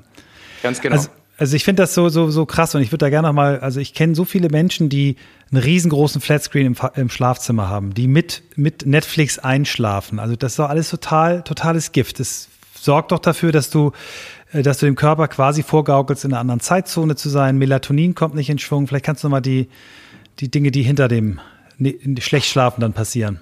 Äh, ganz genau, erwähnen. das, was du sagst, erstmal falsche Signale. Und unser Körper ist ja ein geniales Geschöpf, muss man ganz klar sagen. Wenn wir ihm die richtigen Signale geben, dann tut der auch die richtigen Dinge. Ich werde immer gefragt, ja, man kann doch fünf Gramm Melatonin abends äh, einschmeißen. Ja, das kann man tun, aber es, Melatonin ist ein Hormon, ganz klar. Und es hat Heute weiß, weiß niemand wirklich mit, äh, mit hundertprozentiger Sicherheit, ob das nicht Folgeeffekte und, und Nebeneffekte auf andere mhm. Hormonkreisläufe hat. Es ist ein wichtiges Schräubchen in einem großen, komplexen System. Um euch mal ein Gefühl zu geben, wie kraftvoll Melatonin ist. Melatonin unterdrückt die Pubertät. Melatonin unterdrückt die Pubertät. Das heißt, bei Jugendlichen vor der Pubertät ist Melatonin noch dauerhaft hoch und erst mit Einsätzen der Pubertät fängt es an zu, äh, zu oszillieren über den Tag verteilt. Das heißt, daran sieht man, wie stark das ist. Das heißt, der Schritt zu Östrogen und äh, zu Testosteron, der ist nicht weit in dieser Diskussion. Mhm. Äh, von daher, ähm, meine, meine Empfehlung ist, äh, Melatonin wirklich nur in Ausnahmefällen zu nehmen. Ähm, wenn man zum Beispiel in Urlaub fährt und sagt, man möchte sich schneller an, an Zeitzonen, Jetlag mhm. anpassen, äh, solche Geschichten. Und wenn man über 60 Jahre ist, weil ab dem 60. Lebensjahr wird die natürliche Produktion von Melatonin signifikant gedrosselt. Und da macht es mit Unterstützung von einem fachkundigen Arzt sehr viel Sinn, das dauerhaft auch zu supplementieren. Wow, ja. Christoph, ja, ich sehe also was, was mir echt gut gefällt, ähm, jetzt zwischen den Zeilen, du nimmst sehr viel Stress raus. Also du zeigst gerade sehr deutlich, hey, es gibt eine Handwerklichkeit, äh, stresst euch nicht, weil ich muss schon sagen, so die letzten Jahre mit viel privatem Stress, äh, Druck mit den Kindern, Firma, diesem Aufwachen, das ist schon äh, eine Gemengelage. Und dann reinzugehen und dann ein Buch zu lesen und sagen, okay, jetzt optimiere ich das, so, das, das hilft ja überhaupt nicht. Und ich fand es eben spannend zu sagen, ja, dann raus, eine Runde um Block, kurz aufstehen es ist eben auch so, es ist eine Unruhe. Es gibt manchmal Zeiten, da ist äh, gefühlt alles unruhiger. Ich, auf das Thema würde ich jetzt gerne gehen. Was sind vielleicht auch Dinge, die du jetzt mal im größeren Kontext gar nicht auf, gar nicht auf uns selber beobachtest, sondern sagen wir mal so, das Smartphone ist jetzt, äh, würde ich sagen, angekommen. Wir lernen jetzt alle, wir, die letzten 15, 20 Jahre, das, das Ding ist da. Aber äh, jetzt lernen wir gerade, was kann man alles damit machen? Man kann alles damit machen. Das ist so die Fernsteuerung fürs Leben. Und wir gucken jetzt, was passiert die nächsten 15, 20 Jahre. Vielleicht haben wir irgendwann alle VR-Brillen auf, also super viele Displays. Was könnten Dinge sein, wo man jetzt auch sagt, geballter Schlafmangel, ihr hattet es schon mal angesprochen, ähm, ne, was, was, was das an, an gesundheitlichen Konsequenzen hat, aber gibt es vielleicht auch Studien dazu, was das mit soziologischen Effekten hat, mit sozialen Themen, wo man sagt, so, wenn jetzt eine Gesellschaft geballt schlecht schläft, Zeitumstellung, viel Jetlag und so weiter, beobachtet man X. Ja. Oder, ne? Ja. Absolut. Also es gibt Studien, da bin ich ehrlich, ich habe jetzt nicht die ganz genaue Milliardenzahl, die ich zitieren kann, können wir mhm. vielleicht in die Shownotes packen, aber es gibt Untersuchungen, was ist Unternehmen, gibt sogar Rechner, wie viele Mitarbeiter hat eine Firma, was es dann an Produktivität, an Bottomline vielleicht sogar kostet, dann auch volkswirtschaftlich gesehen, mhm. es geht in die Milliarden, also wirklich relevante Prozentpunkte des Bruttoinlandsprodukts. Äh, in Japan ganz stark, wo das Schlafdefizit mit am höchsten ist. Amerika ist weit vorne, Kanada ist weit vorne, aber auch wir in Europa sind da äh, weit mit vorne dabei das, die Erfahrung, die ich damit nur gemacht habe und gerne auch äh, eure da, dagegen gespiegelt ist, dass so große Zahlen, ob das jetzt 50 Milliarden oder 300 Milliarden oder was, so abstrakt sind, dass mhm. niemand sich verantwortlich fühlt, da wirklich zu handeln. Ja. Also ich erlebe, dass die abstrakteste Ebene, wo man das Thema wirklich operationalisieren kann, Unternehmensinhaber, Unternehmensleiter sind. So, weil die kennen ihre Menschen, ähm, die wissen und die kann man überzeugen, dass sich die Unternehmenskultur verbessert, wenn die Menschen ausgeschlafener sind äh, und viele andere Dinge. Und auch da ganz klar, wie bei vielen Dingen, die Startup-Gründer, also die wirklich verstanden haben, wenn man sich selber, wenn man seine Mitarbeiter besser behandelt, jetzt mal rein als Wirtschaftsgut betrachtet, äh, nur ganz kurz diese Perspektive einnehmen, dann hat es auch Effekte auf den wirtschaftlichen Erfolg. Das heißt, und die Industrie ist ja riesig mittlerweile. Es gibt ganz äh, viele Tracker, haben wir drüber gesprochen, aber auch Matratzen und, und die verschiedensten anderen Dinge. Also es ist schon angekommen, dass es einen riesen Impact hat. Und trotzdem glaube ich, dass einer der erfolgreichsten Hebelstand jetzt ist, wirklich den Menschen, so wie du es gerade gesagt hast, Christoph, erstmal den Druck rauszunehmen. Ich erlebe ganz viele, die mit erhobenem Moralzeigefinger rumlaufen mhm. und sagen, wenn du nicht jede Nacht acht Stunden perfekt schläfst, dann ist dein Leben schlecht. So und so Dann einfach ist es halt nicht. genau. So, meine Philosophie ist ein bisschen andere. Ich sage, hey, ich verstehe euer Leben, ich habe selber gelebt, ich lebe es auch jetzt noch, ich arbeite selber noch sehr viel. Also manche denken immer, ich arbeite zwei Stunden am Tag und den Rest meditiere ich. Ganz so ist es nicht. So, ähm, aber wir wollen unser Leben nicht ändern. So, die wenigsten Menschen, Menschen möchten sich ändern. Was wir aber möchten, ist kleine, sehr effektive Schritte, Baby-Steps zu nehmen, wo man Momentum fühlt, wo man einen Unterschied spürt. Und wenn man das hat, dann werden Menschen offen, den nächsten Schritt und den übernächsten und den übernächsten zu gehen. Wenn ich Keynotes halten darf, was ich gerade sehr viel tue, habe ich drei ganz konkrete Quick Wins zum Beispiel, die sehr schnell und sehr effektiv wirken. Und ich kriege von den Zuhörerinnen und Zuhörern in der Woche drauf Feedback, die sagen, ich bin noch nie so frisch aufgewacht wie in den letzten Tagen.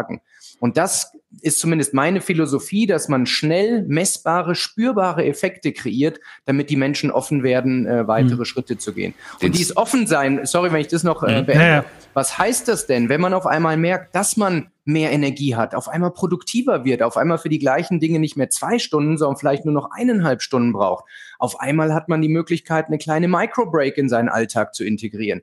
Dadurch werden die Dinge dann ähm, noch einfacher und so entsteht eine Aufwärtsspirale, die sehr, sehr angenehm und spannend zu erleben ist. Mhm. Und bevor es gleich weitergeht mit der aktuellen Folge, ähm, ganz kurze Werbeunterbrechung in eigener Sache. Ähm, unsere Stammhörerinnen und Stammhörer wissen es schon, dies ist der Podcast, der eigentlich ein Buch werden wollte. Die Grundidee dazu hatten Christoph und ich in New York im Februar 2017 und fast fünf Jahre später, nämlich heute am 17.12., während ich diese Werbung aufnehme, geben wir unser Manuskript ab.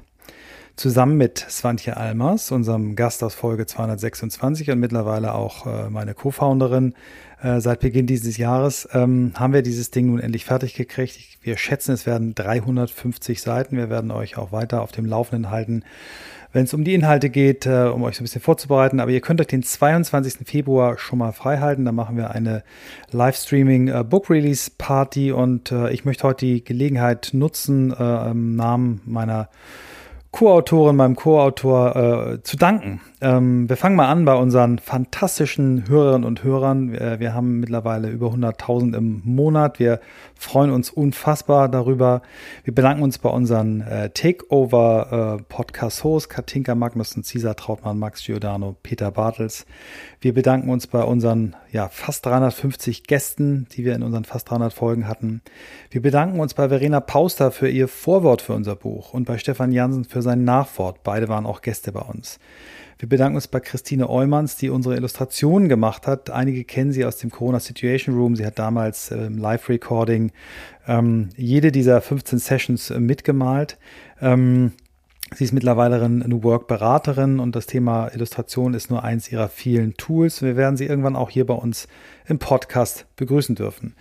Danke an Alex Müskens und Michael Jakobs von der Loft, ähm, die Design- und Markenagentur, die ich mal mitgegründet habe, die uns den Titel designt haben und uns auch geholfen haben, ein schönes Layout fürs Buch äh, zu finden. Unsere Korrektorin Eva Herrmann, Anke Schaffreck, die äh, als äh, äh Co-Lektorin äh, uns am Anfang unterstützt hat, Dennis Brunett, unser Lektor, der schon die Bücher von Frederic Laloux, Amy Edmondson, John Stepper, John Durr, der Google-Finanzierungslegende ähm, und ganz, ganz vielen anderen tollen Menschen aus dem New Workspace lektoriert hat und der uns gezwungen hat, die Idee unseres Buches stärker herauszuarbeiten. Okay, ähm, er hat den entscheidenden Hinweis gegeben und die Unterzeile unseres Buches, das Buch heißt natürlich wieder Podcast on the Way to New Work, wenn Arbeit zu etwas wird, was Menschen stärkt, das verdanken wir Dennis und auch ganz, ganz viel andere Dinge. Und wir danken unserem Verlag Wahlen, der uns nicht nur als Spitzentitel einstuft, sondern der uns auch als einen von zwei Titeln zum deutschen Sachbuchpreis einreichen will. Ja, wow. Also ähm, jetzt nach den Danksagungen noch einen ganz, ganz großen Wunsch. Das ist der einzige Wunsch, den ich zu Weihnachten habe. Ähm, ich wünsche mir, dass alle, die uns schon so lange begleiten und auch die, die uns vielleicht noch nicht so lange begleiten, äh, unser Buch schon mal vorbestellen. Ähm, da wäre die Buchhandlung eures Vertrauens, ähm, die Bestellung gerne annimmt. Man kann es bei thalia.de machen, bei hugendubel.de, beim äh, beck-shop.de ähm, gehört zum Wahlenverlag oder natürlich auch bei Amazon. Habt einen schönen vierten Advent. Wir hören uns wieder. Wir machen keine Pause am Montag, den 27.12. mit Folge 298 und der fabelhaften Dr. Laura Wendt. Vielen Dank und weiter mit der aktuellen Folge. So, noch ein kleiner Nachklapper, bevor es zum Podcast geht. Äh, man vergisst immer jemanden. Ich vergesse immer jemanden.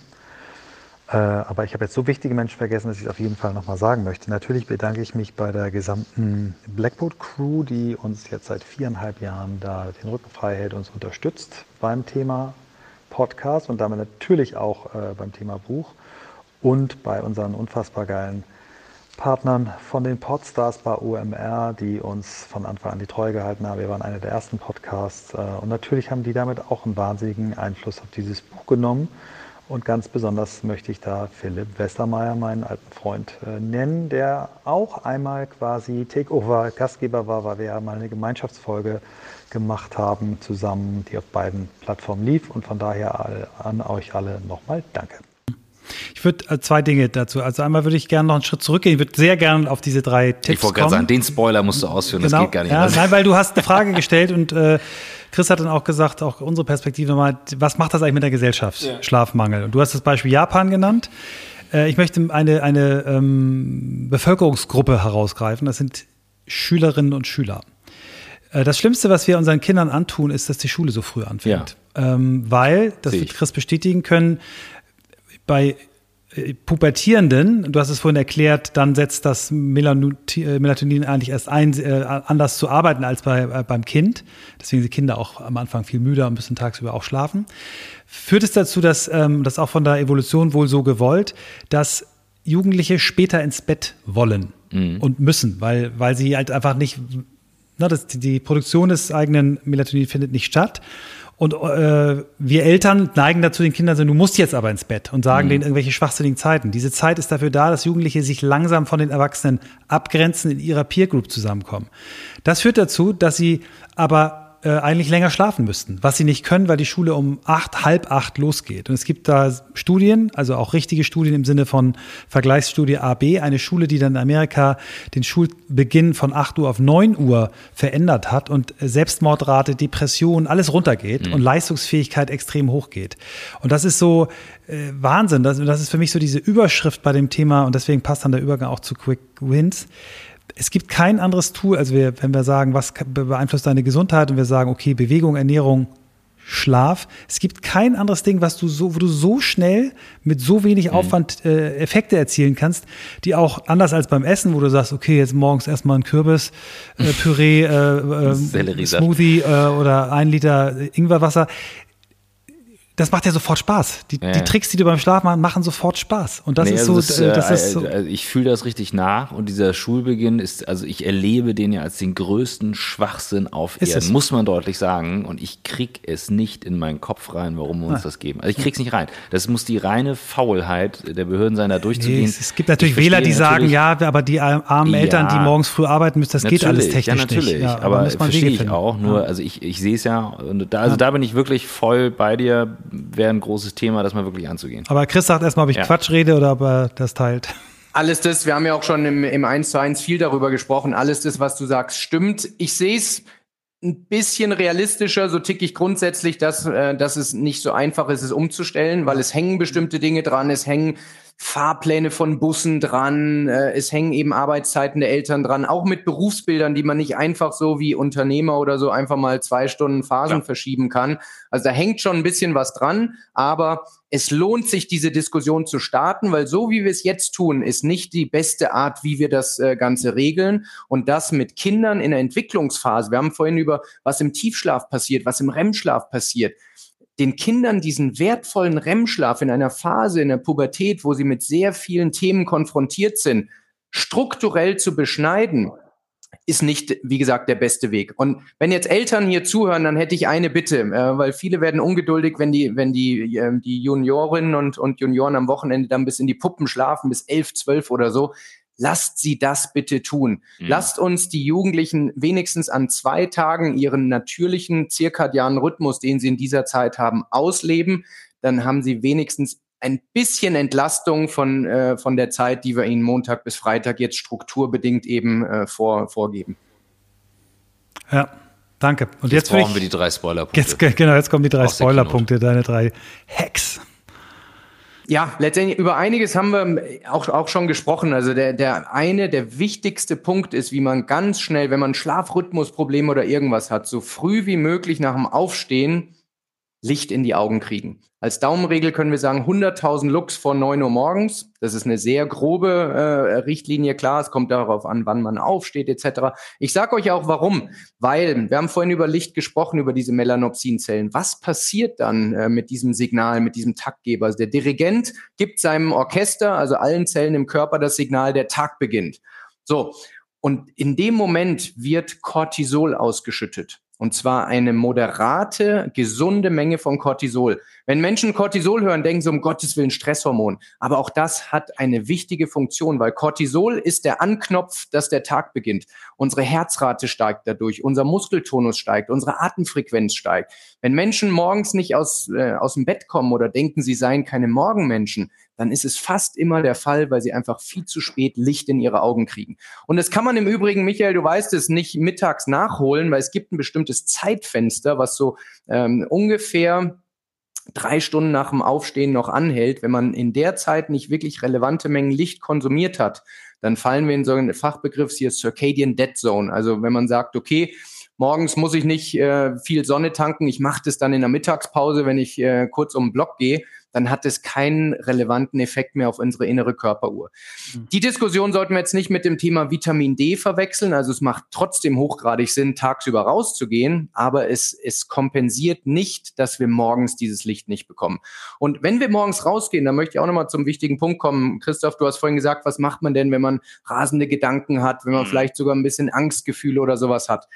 Wenn wir morgens rausgehen, funktioniert auch zu jeder anderen äh, Zeit, aber lass uns das kurz äh, hier einhaken und die, die, die Umwelt an uns vorbeirauschen lassen. Im Englischen ist der Begriff in einen Optical Flow kommen. Das kann durch Spazieren gehen, das kann durch Joggen, das kann durch Radeln sein. Dann passiert in unserem Gehirn etwas sehr Spannendes. Und zwar durch das Vorbeirauschen der Umwelt an uns wird ein Teil unseres Gehirns, der für Stress, für Sorgen, für, für diese Dinge notwendig ist, die Amygdala, ähm, die Amygdala wird dadurch runterreguliert und beruhigt. So, und wenn wir jetzt mal auf Corona kommen, auf Lockdowns, auf Homeoffice, ich bin großer Freund von Flexibilität und so, aber viele meiner Klientinnen und Klienten, seitdem Homeoffice eingeführt ist, gehen die vor der Arbeit keinen Schritt mehr vor die Tür sondern man schläft so lang wie es geht, weil man eine lange Nacht hinter sich hatte, putzt sich kurz Zähne, äh, schmeißt sich in einen Jogginganzug. Nichts gegen Jogginganzug, ich habe auch gerade Jogginganzug an. Ähm, aber man geht nicht mehr raus und fängt dann an zu arbeiten. Das heißt, diese ganze Regulation fehlt uns. Kein Licht, keine Regulation dieser, dieses Angstzentrums im Gehirn. Und das führt zu den Folgen, äh, die wir schon ansatzweise jetzt verstehen. Aber ich glaube, äh, neben allen wichtigen Kennzahlen wie Inzidenzen und Co. werden wir noch sehr viele äh, Zahlen lernen, was diese Zeit jetzt mit uns emotional mhm. gemacht hat. Weil ich sehe es jetzt schon in kleineren Fallzahlen bei meinen Klientinnen und Klienten. Auf einmal kommen nicht mal 30-jährige Menschen, äh, die äh, krankgeschrieben sind für acht Wochen beim Arbeitgeber, die sind sechs Monate im Job, haben einfach mhm. noch gar keine Fähigkeit, mit dieser Homeoffice-Situation umzugehen. Und da werden wir noch alle sehr viel zu tun haben, glaube ich. Ja, ich kann das äh, nur bestätigen. Also ich habe äh, so viele Menschen gesehen, die wirklich äh, morgens das eben genau falsch machen. Und ich, ich habe ja so zwei Hacks. Also A, habe ich mir damals, äh, als du mir das erstmal von dem Lichtthema erzählt hast, sofort die, so eine Lampe, so eine Tageslichtlampe gekauft. Ich mache das morgens, ich mache das Ding knallhart an, setze mich davor, Augen zu. Manchmal dann auch, weil man so voll reingucken auch schwierig ist, aber so eine Mischung. Und ähm, ja, das funktioniert sofort. Und dann gibt es einen anderen Hack, den hat uns ein Gast äh, mitgeteilt, äh, Markus Urban, der sagt, ich gehe jeden Morgen zu meiner Arbeit. Das heißt, ich gehe einmal um Block. Und der hat einen Hund, wo das natürlich sowieso muss, aber sagt, bewusst geht er zur Arbeit und geht auch von der Arbeit weg. Das heißt, äh, halbe Stunde Spaziergang, obwohl er im Homeoffice ist. Und das ist so ein wichtiger Punkt und das ist eben unser aller Job, dass wir den Menschen auf einer physiologischen Ebene erklären, was passiert da, weil wenn man das nicht weiß, wir haben es vorhin über den Schlaf besprochen, aber auch so ein Morgenspaziergang gilt ja schon in manchen Kreisen auch als ein bisschen soft und eigentlich unnötig, weil man könnte ja schon die erste halbe Stunde arbeiten. Das heißt, so ein Spaziergang, Lichtkonsum und Bewegung ist gar nicht notwendigerweise etwas, um sich zu belohnen oder um es gut zu tun, sondern einfach um seine Arbeitsfähigkeit zu kreieren. Leistungssportler Roger Federer, der macht sich warm vorm, äh, vor seinem Training. Das ist ganz normal für sie. Und für uns wäre ein ganz normales Warm-up, dass wir vor einer Session, wo wir produktiv sein wollen, wo wir eine kognitive Leistungsfähigkeit abrufen wollen, dass wir die physiologischen Voraussetzungen dafür schaffen. Und daran einzusparen, um in der Sportwelt zu bleiben, wird zu Verletzungen führen, führt zu einer schlechteren Leistungsfähigkeit in dieser Trainingseinheit. Und diese Denke, die, äh, die wünsche ich mir, dass wir die alle so ein bisschen besser annehmen, Verständnis entwickeln, was wir brauchen. Wie gesagt, heißt nicht Leben umstellen, sondern zehn Minuten um Block morgens ist, glaube ich, realistisch, gerade wenn der, die Arbeits, die Fahrt zur Arbeit oft wegfällt. Also wir haben ja eigentlich mehr Zeit. Ich weiß nicht, wie es euch geht, aber ich erlebe die neue Situation jetzt, dass es sich zweigeteilt hat. Die einen haben diese freie, neue Flexibilität und auch mehr, mehr Zeit genutzt, um bessere Routinen zu etablieren, um anzufangen zu meditieren, um selbst zu kochen und nicht mehr auf Kantinenessen angewiesen zu sein und, und, und. Und andere haben es so ein bisschen schleifen lassen und sind so ein bisschen vom Pfad abgekommen. Ja. Weiß nicht, wie ja, und, ja, und einige haben gar nicht die Möglichkeit. Ne? Ich sage immer wieder, wir sind hier die totale Bubble ähm, und haben die Flexibilität. Ähm, und ich erlebe mich manchmal selber total überfordert ne, mit ganz vielen Sachen. Und ich habe alle Möglichkeiten, ich könnte alles machen und denke manchmal so, boah, pff, jetzt, ne, Zeigefinger, so, du hast alle Optionen. So, hilft halt manchmal auch nicht. Aber ähm, nee, kann ich, kann ich gut teilen. Ähm, Aber allein schon, wenn wir nochmal auf das Elternthema kommen, dass nicht beide Eltern gleichzeitig ja. die Kinder in der Corona-Zeit bespaßen, sondern dass einer dann eben die Chance hat, Team. sich abzugrenzen, äh, den Spaziergang zu machen, danach mhm. in den äh, Call zu gehen und man sich da abwechselt. Mhm. Ja, also wir rasen, wir rasen gerade über die Stunde. Wir brauchen dein Hack 2 jetzt. Hack 2 ist das Thema, den zirkadianen Rhythmus letztendlich nicht aus, aus, ähm, außer Kontrolle zu bringen. Und da ist ein, auch da ein großer Mythos. Äh, Menschen denken, wenn sie später ins Bett gehen, sollten sie auch länger schlafen, damit sie auf ihre Schlafdauer kommen. Und was wir tun und alle tun sollten, wenn man das Thema ein bisschen durchdringen möchte, ist, dass wir nicht die Zeit in einer einzelnen Nacht maximieren, sondern wir maximieren Rhythmus. Und Rhythmus heißt, dass man die ins Bett geht Zeit, die Aufstehzeit entsprechend fix hält. Wenn man nicht beides kann, weil das Leben flexibel ist, würde ich auf jeden Fall die Aufstehzeit konstant halten und dann mit der ins Bett geht Zeit können wir ein bisschen variieren. Ähm, aber so hat unser, unsere innere Körperuhr, der zirkadiane Rhythmus, immer einen Referenzpunkt, wo er versteht, ah, jetzt beginnt der Tag. Und wenn man das dann eben mit Bewegung, mit Licht etc. eindeutig kommuniziert, dann hat man da schon einen Riesenpunkt. Ich mache auf TikTok relativ viel als Mr. Tiefschlaf und, und habe da eine sehr intensive Diskussion mit jungen Menschen, die die Nächte durchzocken. Gerade in den Ferien zocken bis drei, vier Uhr morgens, ähm, schlafen bis, ähm, bis elf Uhr. Und wenn die Schule dann wieder beginnt, dann fragen sie mich, hey, wie komme ich möglichst schnell wieder äh, in die, äh, in die in den Rhythmus? Sondern das Allerwichtigste ist zur gleichen Zeit Licht in die Augen, dann hat äh, die innere Körperuhr diesen äh, entsprechenden Anker. Und mhm. äh, du wirst gleich nach Punkt drei fragen, ähm, auch das hat man an verschiedenen Stellen schon angeführt, dieses Thema, wie bewerte ich meinen Schlaf? Und lass uns da nochmal zwei Beispiele machen. Viele würden sagen, vielleicht auch einer von euch, Michael, du nicht mehr, vielleicht früher, aber Christoph, äh, ehrlich, würden sagen, Kaffee habe ich schon mal gehört, dass das nicht so gut für den Schlaf ist. Aber bei mir total anders. Ich kann abends noch nach dem Abendessen einen Kaffee trinken und ich schlafe trotzdem wunderbar ein. Deshalb machen viele es. Wenn man sich anguckt in, in, in Restaurants, äh, ist der Standard mhm. noch ein Espresso oder mhm. so. Und viele tun's. Wenn wir jetzt aber den Schlaf messen von diesen Personen, dann sehen wir, dass die erste Tiefschlafphase nicht schnell nach dem Einschlafen ist, sondern erst um drei oder vier Uhr morgens weil Koffein ist ein Stimulanz. Mit Koffein im Blut kommen wir nicht in den Tiefschlaf. Da gibt's ein bisschen Unterschiede zwischen den Menschen, was die Sensitivität betrifft, mhm. aber von der Grundregel ist bei uns allen so. Das heißt, auch da wieder das Verständnis, ah, Tiefschlaf wird für Stunden lang unterdrückt, wird dazu führen, dass man Kaffee dann idealerweise nicht mehr vorm Schlafen trinkt, sondern sechs, neun, vielleicht sogar elf Stunden vorm ins Bett gehen, weil dann das Koffein sich komplett abgebaut hat. Ganz stark. Ähm, ich äh, würde gerne noch, bevor wir jetzt auf äh, die, die Zielgerade kommen mit unseren beiden Abschlussfragen, äh, dich fragen, ob du vielleicht Lust hast, mit uns eine Übung zu machen, die du ja auch mit äh, den äh, Seminarteilnehmern von, von unserem New Work Master Skills Programm, was ich mit Swantje, unserer Co-Autorin, zusammen mache, ähm, machst, weil Recovery heißt ja nicht nur schlafen, sondern heißt ja auch am Tag etwas dafür tun, dass wir die Leistungsfähigkeit wiederkriegen. Und äh, du hast eine Übung mit unseren TeilnehmerInnen gemacht, die alle in ihren Tagesablauf übernommen haben, alle, alle 16, alle begeistert sind. Das ist die sogenannte 484 Atemübung, die ich heute schon dreimal gemacht habe, die man auch während einer Videokonferenz, wunderbar, habe ich auch probiert, machen kann. Erklär noch mal ganz kurz, wie, wie sie funktioniert, warum sie gut ist und dann können wir sie vielleicht gemeinsam machen. Können wir gerne machen. Ich würde auch da gerne kurz die Physiologie erklären, genau. damit, äh, weil sie kommt sehr, sehr einfach und banal daher. Wenn man aber mal verstanden hat, was da äh, passiert, dann, dann ist es schon ein Aha-Moment. Und zwar, es basiert auf einem Phänomen, was wir respiratorische Sinusarrhythmie nennen. So, das brauchen wir uns nicht merken. Ähm, zusammengefasst heißt es das folgende. Es gibt zwischen unserem Gehirn und unserem Körper verschiedene neuronale Verknüpfungen und über die strategische Steuerung der Atemfrequenz, wie lange man einatmet, wie lange man ausatmet, kann man die Geschwindigkeit des Pulses steuern. Klingt verrückt, ist aber einfach so. Nehmen wir jetzt mal als, als gegeben an. Das heißt, einatmen, ähm, wird im Herzen, äh, das Herz verändert das Volumen, bestimmte Neuronen, die im, im, im Blut, im Herzen äh, letztendlich die Geschwindigkeit messen, sogenannte Sinusknoten, die geben ein Signal ans Gehirn, hoppla, da hat sich was mit der Blutgeschwindigkeit verändert. Also äh, wird das Signal runtergesetzt, entweder schneller oder langsamer, je nachdem, wo wir gerade im Einatmen oder Ausatmen sind.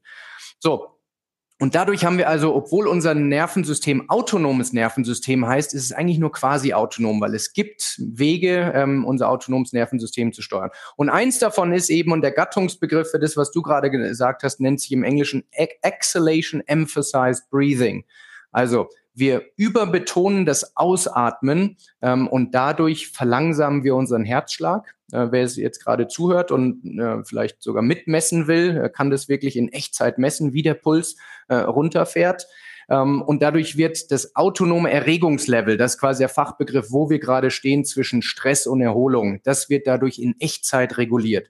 Und zwar im großen Unterschied zu Meditation zum Beispiel, das ist etwas, was man über Tage und Wochen und Monate erlernen muss. Das heißt, wir brauchen Neuroplastizität im Gehirn, damit diese Dinge passieren. Solche äh, Strategien, wie wir jetzt hier besprechen, die funktionieren bei allen von uns in Echtzeit, weil wir neuronale Schaltkreise aktivieren, da, die bei uns allen letztendlich von der Geburt an äh, da sind. Side Note Podcast mit Andrew Huberman, der daran forscht, der auch Atemtechniken entwickelt hat, die zum Beispiel US-Kampfpiloten und Pilotinnen einsetzen, um in solchen Momenten zu reagieren. Der hat das verschiedene Sachen daran erklärt. Also da gibt es nochmal so Deep Dive auch nur als Sidekick. Ja, Stanford-Professor.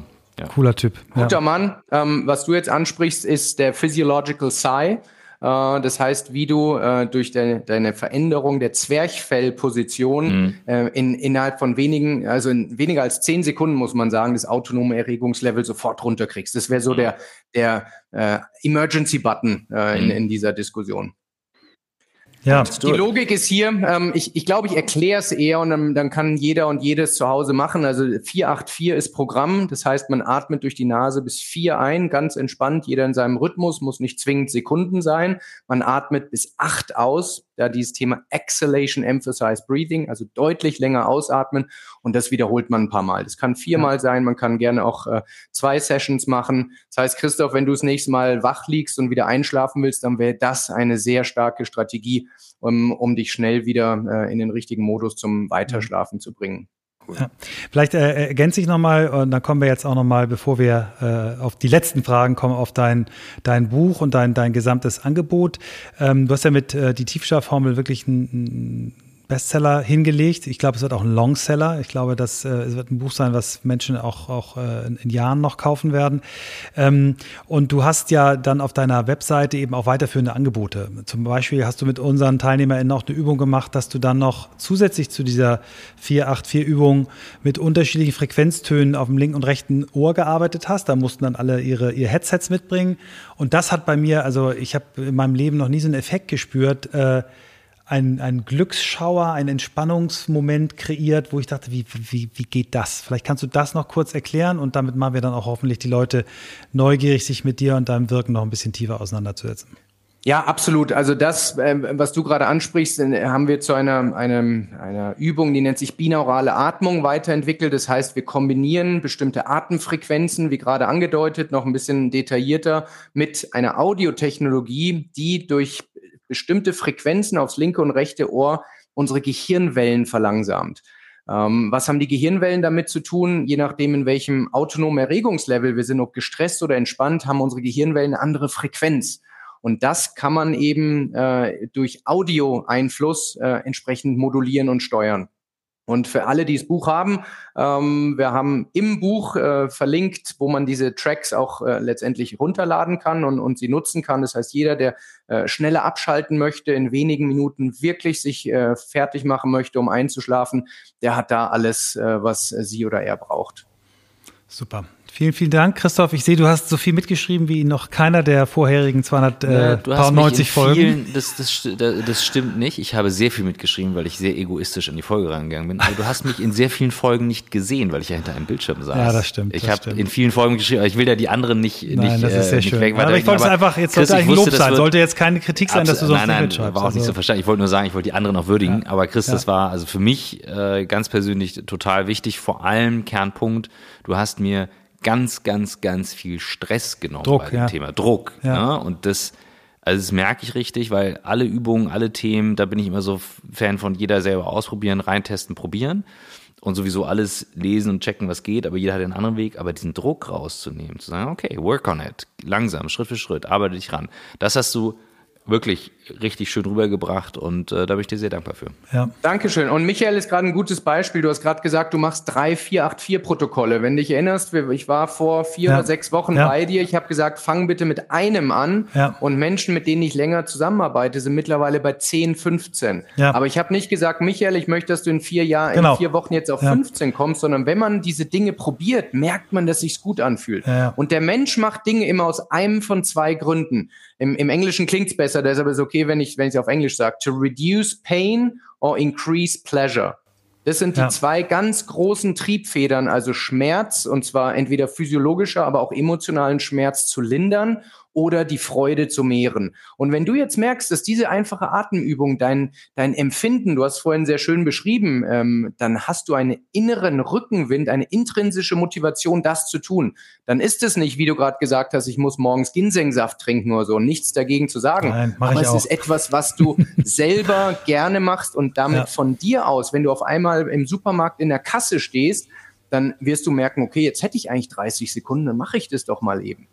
Du ja. wirst dahin mit Rückenwind gebracht. Und das genau. ist das, was langfristigen Erfolg bringt. Wenn wir nur mit Disziplin, mit Willenskraft, mit, mit Stress und Druck Dinge tun, dann reicht es vielleicht, um unsere Neujahrsvorsätze bis Anfang Februar zu retten. Aber irgendwann werden wir schwach, irgendwann werden die Dinge wegbrechen. Wenn es aber, so wie du gerade beschrieben hast, von dir aus passiert, das sind die Dinge, die über Jahrzehnte halten. Ja. Und nur dann bin ich und meine Klientinnen und Klienten erfolgreich, wenn die Dinge dauerhaft in ihrem Leben und ja. zwar mit Freude, so einfach wie Zähneputzen oder Autofahren, Fahren einfach äh, im, im, im Vorbeilaufen passieren. Ja, genau so ist es. Und äh, für Leute, die eine kurze Lunte haben, äh, Klammer auf, wie ich früher immer, Klammer zu, äh, Klammer auf, äh, heute nicht mehr ganz so, Klammer zu, ähm, hilft es total. Also wenn du zum Beispiel, genau wie du geschrieben hast, auf einmal eine Schlange ist im Supermarkt, wo du dich innerlich aufregst, äh, die, die Bahn nicht rechtzeitig ankommt, du den Anschlusszug verpasst. Einfach sagen, okay, ist jetzt so und dann machst du diese Übung und dann ist es alles super. Und es ist besser als vorher und das ist echt äh, schön. Wir haben zum Schluss immer zwei Fragen. Äh, ich hau die erste raus, Christoph die zweite. Ähm, was sind Dinge, die dich auf deinem Weg, äh, der ja sehr, sehr viel Inspiration äh, für andere Menschen bringt, wie hast du dich inspirieren lassen? Wie lässt du dich inspirieren? Vielleicht hast du ein paar Bücher, die du gelesen hast, äh, die du unseren HörerInnen noch mitgeben möchtest. Ähm, das würde uns wahnsinnig freuen. Sehr, sehr gerne. Du hast gefragt, wer inspiriert mich? Und es mag jetzt total abgedroschen klingen, aber ich sage es einfach, wie es ist. Mein Hund Kali inspiriert mich sehr, äh, weil er wirklich ein Rollenvorbild ist äh, was das Thema Entspanntheit und, und vor allem Struktur und Rhythmus gibt. Äh, er bringt mich immer zu den Themen, für die ich sonst vielleicht äh, keine Zeit hätte. Von daher ist eine, ist eine große Inspiration. Wenn es jetzt ein bisschen pragmatischer und skalierbarer wird, nicht jeder kann meinen Hund haben, aber wenn es um, um Bücher geht, ein Buch, was mich sehr geprägt hat, ist wahrscheinlich auch schon ein, zwei Mal bei euch erwähnt worden, aber ich mache es trotzdem, ist Ray Dalio mit Principles. Ja. Also ein, ein fantastisches Buch, vor allem der erste Teil. Ähm, ich möchte mal sagen, er, er wurde gefragt, was ist die Habit, ähm, die die stärkste für ihn im Leben war? Und das, das finde ich so Wahnsinn. Und zwar hat er gesagt, immer, immer wenn er Pain empfindet, dann triggert das für ihn Quality Reflections. So, stell dir mal vor, jedes Mal, wenn du Schmerz spürst, dann, dann äh, siehst du dich nicht als Opfer oder, oder resignierst oder so, sondern es ist ein Trigger, um wirklich qualitativ hochwertige Gedanken äh, und die, die Situation zu. Da bin ich weit von entfernt, bin ich ehrlich, finde ich aber einen sehr, sehr schönen Trigger, an dem ich arbeite. Der steht auch hier in meinem, äh, in meinem Zimmer auf dem Whiteboard. Das ist auf jeden Fall etwas. Dann, wenn es jetzt in Richtung Fachthemen geht, ist auf jeden Fall Circadian Code von Sachin Panda. Jeder spricht über Matthew Walker, auch zu Recht, aber Satchim Panda, auch ein, ein starker Professor, macht da sehr, sehr viel. Ähm, dann ist noch ein Buch, was auch in Richtung New Work geht, The Way We're Working Isn't Working von Toni Schwarz. Toni Schwarz hat jetzt äh, oder in den letzten Jahren ein bisschen Aufmerksamkeit bekommen, weil er ganz früher mal äh, für äh, Donald Trump ein Buch geschrieben hat. Ist aber gar nicht so seine Ecke, da war er Ghostwriter, sondern ist wirklich auch eine, eine, eine Autorität in dem ganzen Bereich, wie Arbeit funktionieren sollte. Und dann muss ich ehrlich sagen, gucke ich mir auch sehr gerne YouTube-Snippets und Co. an von Sportlern wie Michael Jordan zum Beispiel, der ein sehr starkes Mindset hatte. Der zum Beispiel, und es steht hier bei mir auch, der sagt, I'm not competing against others. I'm competing against my own competences. So, und das heißt jetzt nicht, dass man immer nur kämpfen, kämpfen, kämpfen soll, aber er sagt, er, er möchte einfach jeden Tag äh, ein bisschen besser werden. Und es war bei mir zum Beispiel so ein Beispiel, wo mir das geholfen hat. Kurz vorm Launch meines Buches sind drei MitarbeiterInnen aus meinem Team krank geworden. So, und dann habe ich gesagt, okay, im Team launchen kann jeder. Jetzt gucken wir mal, ob wir es auch äh, ohne Team hinkriegen. So, und das sind so Themen, da, da habe ich dann ein Video, was ich mir angucke, um mich ins richtige Mindset zu bringen. Ähm, und das äh, hilft mir persönlich. Super. Deine Bucketlist. Was möchtest du noch erleben? Was möchtest du noch lernen? Und was möchtest du vielleicht noch zurückgeben? Jeweils eins. Jeweils eins. Was ich noch lernen möchte, ist Windsurfen. Klingt vielleicht unspektakulär, aber ich stand einmal auf dem Brett, es war kein Wind da, es war so ein frustrierendes Erlebnis, da war ich 19, dass ich danach nie wieder äh, gemacht habe, aber dieses Gefühl, übers, übers, äh, übers äh, Wasser zu schweben, ist hervorragend, gibt, glaube ich, viel Freiheit. Äh, ich wollte es mit Fallschirmspringen schon mal ähnlich so fühlen, habe ich auch einmal gemacht. Allerdings, als der Fallschirm aufging, hat es meine Wirbelsäule so gestaucht. Es war ein eher unschönes äh, Erlebnis, deshalb das werde ich nicht nochmal tun. Was ich zurückgeben möchte, ich glaube, da arbeite ich täglich dran, dass das, was ich persönlich erlebt habe, einen Sinn hat. Das möchte ich in, einfach in, in die richtigen Geschichten, in die richtigen Coaching-Formate und sowas bringen, um, um unsere Mission, eine Welt mit weniger roten und mehr funkelnden Augen zu kreieren, letztendlich immer einen Schritt weiter zu kommen. Deshalb, wenn Menschen wie euch mich einladen, bin ich sehr, sehr dankbar dafür. Ähm, viele Menschen hören zu und wenn jeder und jede ein bisschen von diesem Mindset übernimmt, können wir, glaube ich, alle einen riesen Impact äh, entsprechend tun. Und dritte Frage, müsst ihr mir noch mal kurz auf die Sprünge helfen? Was du noch wir hatten zurückgeben. Erleben. Äh, erleben, erleben, erleben hatten wir noch nicht, genau. Zurückgeben hast du ja gerade gesagt. Hm. Was ich erleben möchte, ähm, ist bei einer Geburt von Labradoren dabei zu sein. Labrador, ich habe es schon oft auf YouTube gesehen, aber da live dabei zu sein, das wow. triggert bei mir so viel Serotonin und Oxytocin. Schon beim Gedanken daran wird mir jetzt ganz warm. Süß. Und ich habe schon eine Züchterin in der Nähe von München, bei der ich mir das vorstellen könnte. Ich habe noch keine äh, keinen Go, aber das ist was, was ich unfassbar gerne erleben möchte. Also ich würde gerne dir äh, jetzt hier ein kleines Dankeschön ähm, äh, schenken. Ich schenke dir ein Wochenende an der Ostsee äh, und ich bringe dir das Windsurfen bei. Ich war mit 19 äh, Surflehrer. Ähm, Guck mal, und, ich lerne ähm, immer wieder was Neues das, über mich. Äh, äh, würde ich gerne so als kleines äh, Dankeschön machen. Kommst vorbei bei uns und in drei Tagen lernst du das. Du warst mega gerne. Vielen, vielen Dank. Ja. du bist echt also, unfassbar. Das kommt jetzt hier so nach fünf Jahren. Wirtschaftlich völlig unerfolgreich. Ich hatte eine kleine Surfschule, also das war äh, drei Monate lang, vielleicht war ja schon 20, also nach dem Abi, nee, 19, nach dem Abi. Ähm, und ja, hat wahnsinnig viel Spaß gemacht, aber ähm, Mega. Vielen, vielen Dank, Michael. Ja. Ich, ich, wenn ich ganz ehrlich bin, hatte ich gehofft, dass du sagst, du hast eine Labrador-Zucht. das dachte ich nämlich jetzt auch gerade. Ich dachte okay. so, womit, womit, kommt er jetzt ist, um die Das Ecke? schneiden wir nochmal, machen wir nochmal neu. Ja, aber es soll nicht undankbar sein. Nein, das ist total genug. Und das ist herrlich. das Best, was, was ich mir jetzt erwünschen äh, konnte. Von daher vielen Dank und das nehme ich sehr, sehr gerne an. Super. Danke das war meine egoistische Folge. Ihr kanntet euch schon und äh, ich habe euch eingegrenzt vorher mit den Vermarktungsthemen, aber ich kann da jedem, der jetzt reinhört, die Sorge nehmen. Es geht hier ganz konkret um das Thema Schlaf, warum das wichtig ist, aber auch mit wirklich sehr konkreten Tipps, was man rausziehen kann und wie man dann auch weitergehen könnte. Und das Wichtigste, was ich gerne ergänzen möchte, für mich ist Schlaf ein Riesenthema, weil es nicht so funktioniert, wie ich gerne würde. Und Chris hat in der Folge mir den Druck genommen und Sachen an die Hand gegeben. Und das ist für mich der eine zentrale Punkt, warum es sich lohnt, da reinzuhören. Mit allen Effekten, die Schlaf im Positiven hat, die deutlichst nochmal erklärt werden und für mich auch vorher deutlich waren. Aber das ist für mich der wichtigste Punkt. Es hat den Druck rausgenommen, da besser jetzt rangehen zu können. Ja.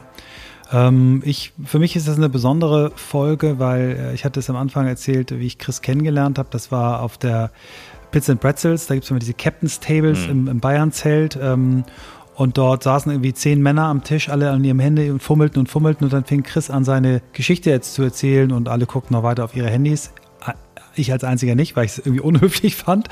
Und dann äh, endete er eben mit dem Satz, naja, und dann war ich irgendwie äh, an der Bahnstrecke und habe überlegt, mir das Leben zu und alle auf einmal Handy weggeschmissen und hatte er die Aufmerksamkeit. Mhm. Und dann hat er seine Geschichte erzählt und äh, mich hat das damals echt voll, voll am, auf dem richtigen Fuß erwischt und ich habe da dann sofort angefangen. Ich habe dann das Buch, was ich von meiner Frau äh, zu Weihnachten geschenkt bekommen hatte, nämlich äh, ähm, äh, Why We Sleep von Matthew mhm. Walker, was er da auch empfohlen hat, gelesen und, und seitdem äh, bin ich an dem Thema noch interessierter und ich habe so viel an Verbesserungen noch hingekriegt, obwohl ich schon immer relativ gut geschlafen habe. Und ähm, ja, mich hat es sehr gefreut für dich auch heute. Ich habe dich ja sehr beobachtet, ähm, auch wie du nicht nur super aufmerksam warst, äh, sondern auch für dich richtig viel rausgezogen hast. Mhm. Und ich hoffe, dass du da ein paar Sachen auch gewinnbringend für dich umsetzen kannst.